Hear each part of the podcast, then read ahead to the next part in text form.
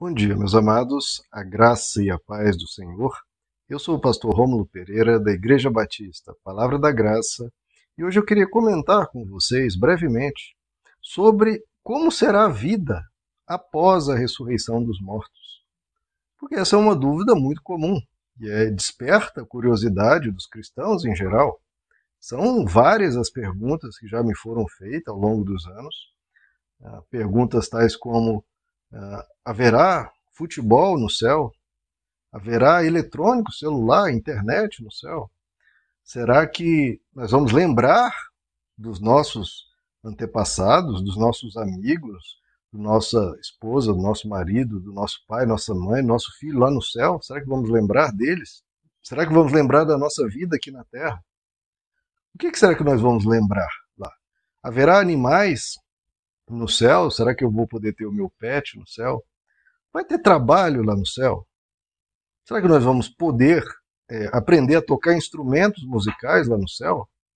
Ou será que talvez a gente chegue no céu e saiba tocar já de pronto todos os instrumentos musicais já inventados? Será que vamos saber falar uma língua? E qual seria a língua do céu? Ou será que vamos falar todas as línguas que já existiram de pronto? Será que poderemos aprender coisas no céu? Ou já saberemos tudo? Ou não há necessidade disso? É, o que, que a gente vai fazer no céu para nos divertirmos? Será que vai existir televisão no céu? O que, que nós vamos fazer? Será que vamos ficar cantando o dia inteiro, o tempo todo? É que às vezes as pessoas têm essa ideia né, de que é, vamos ser como aquela imagem antiga, né, nas, os anjos nas nuvens, só tocando o dia inteiro, é, louvando a Deus o dia inteiro. Ah, o que mais que você pode pensar aí? Pense aí. Alguma curiosidade, algo que você pense? Como seria o céu? Como vai ser o nosso corpo? Será que a gente vai precisar respirar? Ou será que poderemos, por exemplo, entrar debaixo da água e não precisaremos respirar? Né? Será que nós vamos poder voar, bater os braços e sair voando? Ou nem precisar voar? Será que vamos nos teletransportar de um lugar para o outro? E será que haverá lugares para, para nos teletransportar, por exemplo, cidades diferentes? Eu vou me teletransportar para tal cidade, para tal país. O que mais poderemos pensar, né, queridos? Será que haverá é, transporte como um carro? Ou será que correremos mais rápido do que os carros? São tantas e tantas perguntas que poderíamos fazer, né? Ah, será que lembraremos dos sofrimentos aqui da Terra? Ou só das alegrias aqui da Terra? Como será a nossa memória, nossa lembrança? Enfim, você pode aí pensar outras e outras perguntas. E qual é a resposta bíblica para isso, queridos? Primeiro, antes da resposta bíblica, o que é que muitos respondem a respeito disso. Se você for perguntando aí para o seu líder, para o seu pastor, ou quem você conhece, o padre, você pode acabar recebendo várias respostas. E muitas respostas muito diferentes. Alguns vão dizer que a gente vai se lembrar de tudo, outros vão dizer que você vai lembrar em parte, talvez só as coisas boas, nada que, né, possa prejudicar a sua mente lá no céu, ou que você vai lembrar de tudo ou de nada, enfim, vai variar. Você vai encontrar as mais diversas respostas. O que, que a gente conclui disso? Né, querido? Se cada um responde uma coisa, porque em geral não se sabe. E o pior, alguns podem usar dessa curiosidade para ficar instigando as pessoas a irem até elas e se fazerem de a autoridade espiritual que sabe tudo. Ó oh, pobre, ó oh, pobre irmão, você não sabe, mas vem até mim, eu terei todas as respostas e você confia em mim, não ouça os outros. Confia em mim porque eu sei tudo e eu vou te dizer como será, porque Deus me revelou, porque eu tive um sonho, porque eu tive uma visão, blá, blá, blá, blá.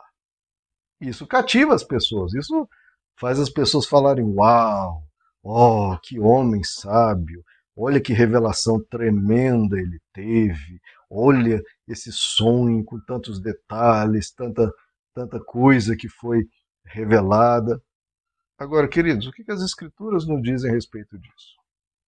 Nos fala algumas coisas, no livro de Apocalipse, no livro da primeira carta, segunda carta de Tessalonicense, algumas coisas, mas sempre de relance. sempre com poucos detalhes, com poucas explicações, por exemplo, essas várias perguntas que teci, teci aqui no início, basicamente nenhuma tem resposta sobre isso. As lembranças, se vamos voar, como será, tem uma outra informação mais, e mesmo assim, quando há essas informações, como ali no livro de Apocalipse, a maioria das informações ali são simbólicas. Ruas de ouro, será que realmente é o metal ouro? Ou só quer dizer que será algo, apenas um símbolo, uma metáfora para indicar, olha, vai ser algo esplêndido, vai ser algo perfeito, vai ser algo maravilhoso. São linguagens simbólicas. O livro de Apocalipse é marcado por linguagem simbólica que você não pode fazer uma leitura literal. Senão você vai estar incorrendo em erro muitas vezes ou não captando até a beleza poética do que está sendo ali mostrado. Então, se a Bíblia se cala, isso é um princípio que nós precisamos aprender. Se a Bíblia se cala, quem sou eu para falar alguma coisa? Ah, mas é uma revelação. Sim, uma revelação que o apóstolo Paulo, o apóstolo Pedro, o apóstolo João não tiveram? Ou que o próprio Jesus não falou? Não fique com essas revelações mirabolantes. Fique com o que a Bíblia diz. E quando a Bíblia se cala, que a gente se cale. Por quê? O que a Bíblia diz, na verdade? É que nenhum olho viu, nenhum coração imaginou, nenhuma mente concebeu o que Deus tem preparado para nós. Se nenhum, nada disso, se nós não conseguimos imaginar como será, quando alguém fala alguma coisa, ele então conseguiu conceber o que Deus tem preparado para nós? Não. A nossa mente não consegue alcançar, porque a nossa mente é pequena diante da realidade que está sendo preparada. É o que a Bíblia está dizendo, olha, não dá para te dizer como será, porque a sua mente não consegue captar. É como você explicar para um feto, um bebê que está na barriga da mãe, ali um bebê de três meses, quatro meses de idade, explique para ele como é o mundo aqui fora. Não é o mundo que ele virá a viver? Passará longos anos? Explique para o feto. Ele consegue entender? Ele consegue entender o que é internet, o que é um carro, o que é pássaros voando? Não consegue entender. Primeiro, porque a mente dele é muito pequena. Não consegue captar, não consegue compreender. E segundo, porque a realidade ali dentro da barriga é tal que ele não tem nem com que comparar o que a gente explicar para ele. Porque o ser humano aprende por comparação, por visualização, e ali ele não consegue ver as coisas é, como a, a, o que ele percebe ali é um mundo muito restrito, ele não consegue captar a amplitude do mundo aqui de fora, mesmo que a explicássemos com todos os detalhes, ele não conseguiria compreender. Porque não há símbolos que ele percebe na realidade dele para que possa comparar e aprender. A gente aprende por comparação e por percepção. Ali ele não tem com o que comparar e nem o que perceber. Então é isso. O dia que um desses grandes profetas reveladores aí, ou qualquer um, conseguir descrever para um feto de quatro meses como é a realidade aqui fora, aí eu vou conseguir, aí eu vou acreditar que ele conseguiu explicar como é o céu. Não dá para entender, queridos. É outra realidade, é outra magnitude, é outra dimensão de como serão as coisas. E, de novo, por isso que a palavra de Deus se cala. E mais, aqui a gente não está aqui para saciar, saciar curiosidades que são meramente curiosidades. Quando o nosso foco não é atender curiosidades né, né, é, é, simplórias que não acrescentam nada. O nosso objetivo aqui, o objetivo das Escrituras, é construir uma vida para que a gente chegue lá.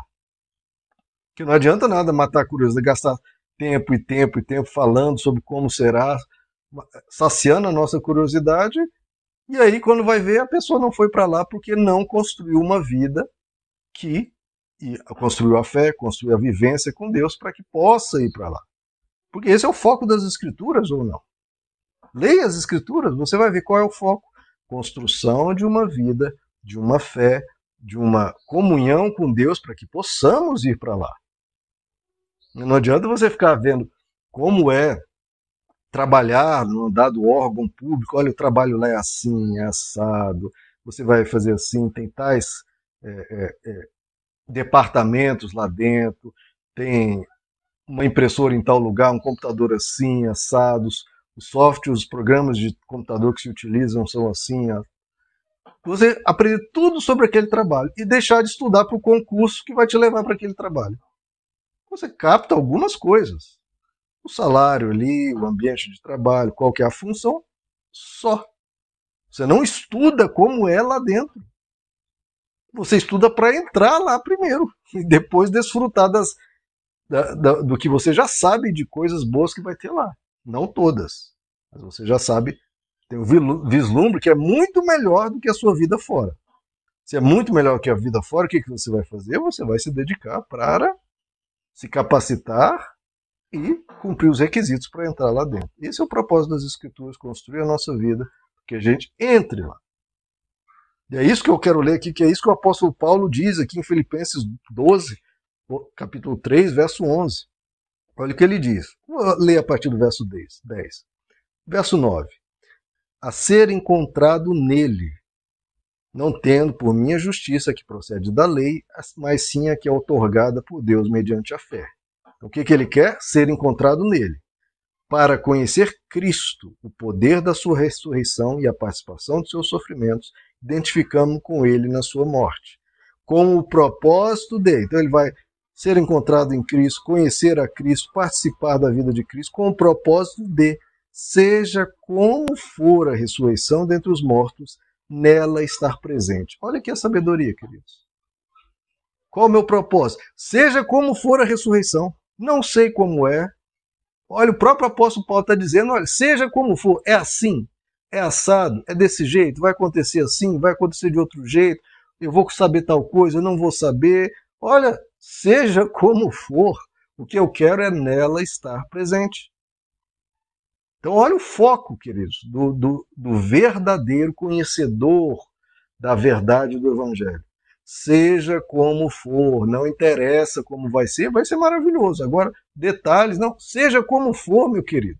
Deus vai estar lá, Jesus vai estar lá, a graça de Deus, o amor de Deus vai estar lá, é lá que eu quero estar. Seja como for. Se vai ter casa, se vai ter apartamento, se, se eu vou lembrar, se eu não for, como não vai ser, como não vai ser. Nada disso tem grande importância. O que interessa, eu quero estar lá. Seja como for, eu quero nela estar presente. Então, qual é o meu foco? Saber os detalhes? Não, meu foco é conhecer a Cristo, conhecer o poder da sua ressurreição, ser encontrado nele. Esse é o meu foco. E seja como for a ressurreição, eu quero estar lá, meu irmão. O que eu quero é estar lá. Eu quero estar lá na glória, eu quero estar junto de Deus.